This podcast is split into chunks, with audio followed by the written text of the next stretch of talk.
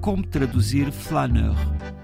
Errante talvez seja uma possibilidade aproximada, aquele que vagueia, que deambula. Ainda assim, faltam certas dimensões. Na palavra francesa flaneur, são os próprios sons que deambulam, as sílabas deslizam de uma para a outra. Walter Benjamin, referindo-se a Baudelaire, identificou essa flânerie, essa deambulação francesa. Recordo-a em Bordeaux, ao longo da Rue Sainte-Catherine, a mais longa rua pedonal da Europa, entre a Place de la Comédie e a Place de la Victoire. São cerca de 1 km e 300 metros. Um pouco mais acima, na Rue de la Porte du Jeu, também pedonal, a livraria Mola propõe outra forma de flânerie, de deambulação.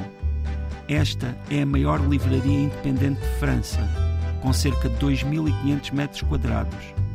Bem a propósito, ocupa o edifício que foi a última casa de Montesquieu, em Bordeaux. Como se sentiria esse pensador político, filósofo, precursor da sociologia, se pudesse passear-se entre os mais de 300 mil títulos que a livraria Molá tem em exposição? Nas esplanadas do centro histórico, em pequenas praças, há quem beba copos de vinho, muito provavelmente dos campos da Nova Aquitânia, como não podia deixar de ser mas também há quem tome chá de menta.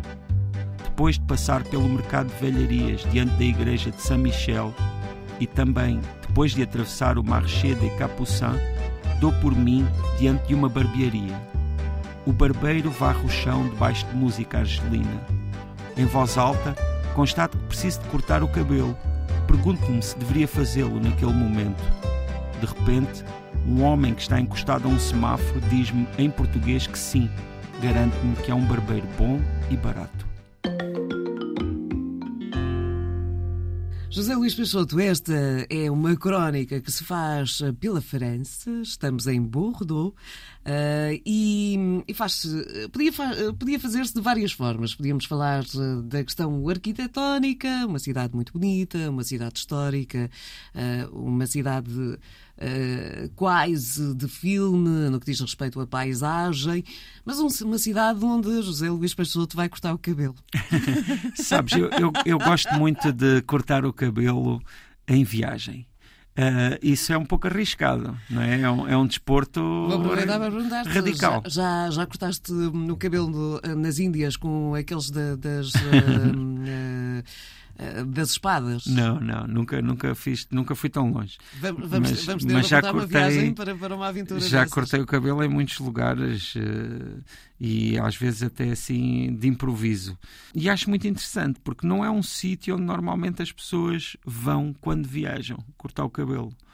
Uh, e, no entanto, uh, aprende-se bastante do lugar uh, nessa circunstância. Óbvio, cabeleireiros, uh, barbeiros. Muitas vezes até aproveito e faço a barba também. Nesse caso, em, em Bordeaux, não fiz a barba, só cortei o cabelo. Em algumas circunstâncias também as farmácias, sim, sítios sim, onde sim. a cidade converge. É, e, é, e, onde, se sabem as coisas. E onde se encontra a vida real, como se costuma dizer. Que, que, sim, que sim, as pessoas sim, da zona dos bairros utilizam. Sim, sim, sim. E, e no caso do ali desse corte de cabelo foi muito interessante até porque eu estava ali e de repente acabei por receber a sugestão de ir lá aquele corte de cabelo justamente de um português. O que também achei muito interessante. Por um lado, um português que de repente apareceu ali mostrou que existem portugueses ali. Uh, o que também é visível, porque andando por lá encontra-se cafés com a bandeira sim, de Portugal, essa, etc. Tem, tem, tem sim. uma comunidade muito grande, portanto sim, é expectável. Uh, depois, o, o, sendo um barbeiro também de origem argelina, em que tudo era argelino, também achei que é muito expressivo em relação àquilo que é a França contemporânea. Mas já agora, em relação a esta questão das comunidades, deixa-me dizer-te que eu tenho uma grande ligação com França, porque os meus pais foram imigrantes em França antes de eu nascer. E então a, a viagem que eu fiz, assim, que incluiu Bordeus, a primeira viagem assim maior que eu fiz foi justamente com os meus pais de carro, em que eles foram até aos arredores de Paris, onde eles tinham vivido, na, na região de, do Val do Marne, que fica nos arredores de Paris. E, claro, lá fomos e passámos por Bordeus, porque Bordeus não fica assim tão longe ali da fronteira entre não é, o País Basco e pronto, e depois quando se entra em França. Podia ser hoje um petit garçon. Podia, podia, mas os meus pais, eles sempre tiveram a ideia de voltar para Portugal. Pronto, foi mesmo tradicional no aspecto em que foi o meu pai primeiro, foi a minha mãe depois, na altura já a minha irmã mais velha já tinha nascido. E, curiosamente, ela que passou lá a sua infância e ainda ali um bocadinho do início da adolescência, hoje é professora de francês e português também.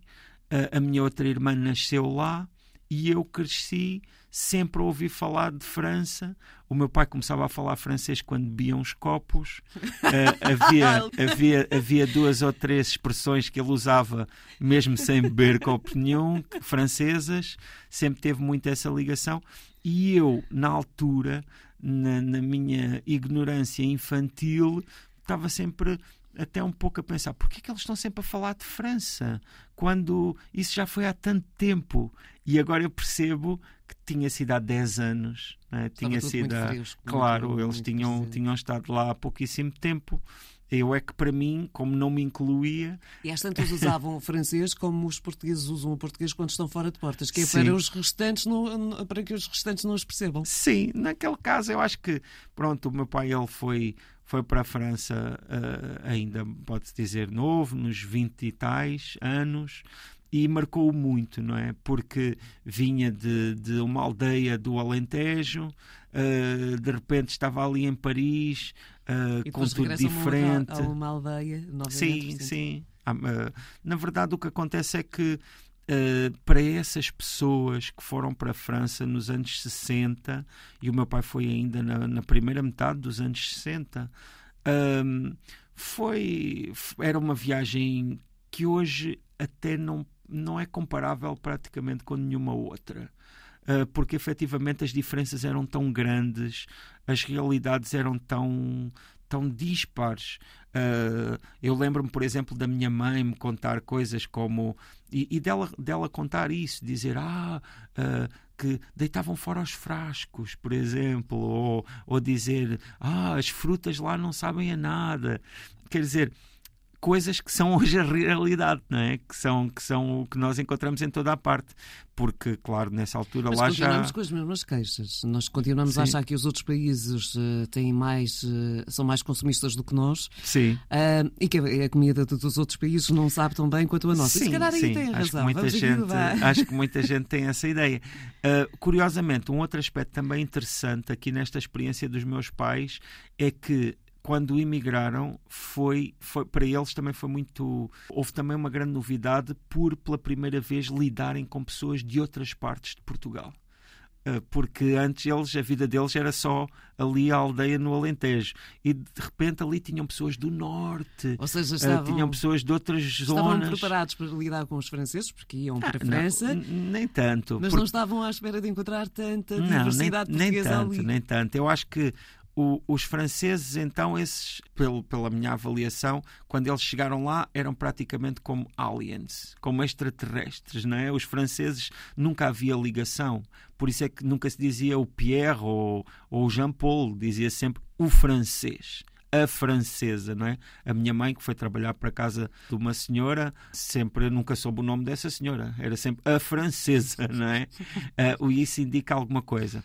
Depois, claro, os portugueses já tinham o seu nome e a sua identidade, mas para eles também, era, também havia uma certa, uma certa diferença de, de, hábitos, por exemplo, em relação às pessoas do norte do país que tinham que é um pronto uma das regiões que, que mais imigrou Até para a França. temperos, e isso e... pode levar a muitas birras entre. Sim, estou-me a lembrar, por exemplo, de, das, de, dos palavrões ou de coisas assim que, que não eram muito comuns no Alentejo. Mas que no Norte são a pontuação sim, de cada sim, sim, sim.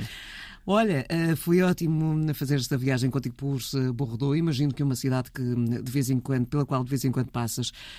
Mas mais que isso, estava a ouvir-te aqui com todas essas memórias e era capaz de imaginar-te a passear-te pelas ruas de Bordeaux ou de outra qualquer cidade francesa e ires buscar essas memórias. Sim. Os meus pais, sim, sim, e sim. lá em casa falava-se francês e eu nunca. Portanto, hum, ao estares em contacto com aquela língua, com aqueles prédios, com aquelas ruas, independentemente de ter sido a cidade ou não por onde os teus pais uh, sim, sim. Uh, passaram, mas essas memórias vêm todas, sim, essas histórias eu, vêm todas Eu, quando vou à França, seja a que lugar de França for, eu menciono sempre que os meus pais viveram em França.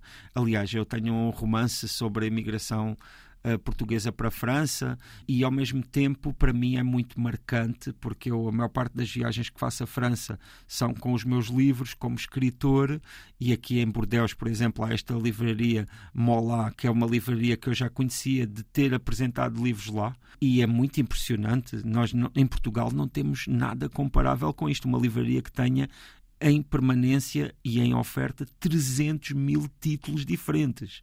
Isso é, um, é, pronto, é, uma, é extraordinário e é o paraíso de qualquer pessoa que goste de livros, não é? E também revela muito o que é que é a França e o que é que é o gosto pela cultura que existe naquele país e a tradição cultural que existe naquele país. Mas para mim é muitíssimo marcante estar ali naquela posição como escritor, lá está, a, a, a, apresentar os meus livros aos franceses, não é?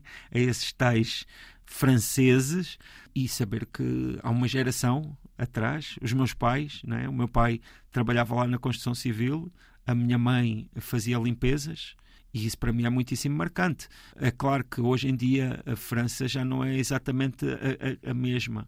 Aliás, depois desta viagem, eu estava a contar à minha mãe e estava-lhe a dizer: Ah, uma grande diferença é que agora encontram-se muitos árabes. E a minha mãe estava muito surpreendida. Ela dizia: Ah, já nesse tempo havia muita gente que tinha vindo da Argélia, depois da guerra da Argélia e tal mas não, não, é, não tem comparação com o que é hoje, em que há, por isso é que na crónica falava do chá de menta, porque há cafés mesmo de pronto de estética e de produtos árabes, muitos restaurantes árabes, árabes falando assim de uma forma genérica, não é, de ligados com Marrocos, com a Argélia, com a Tunísia, com, com esses países francófonos, pronto, onde também existe uh, a francofonia e que tem muita uma, uma comunidades enormes em França, em Bordeaux e em outros lugares.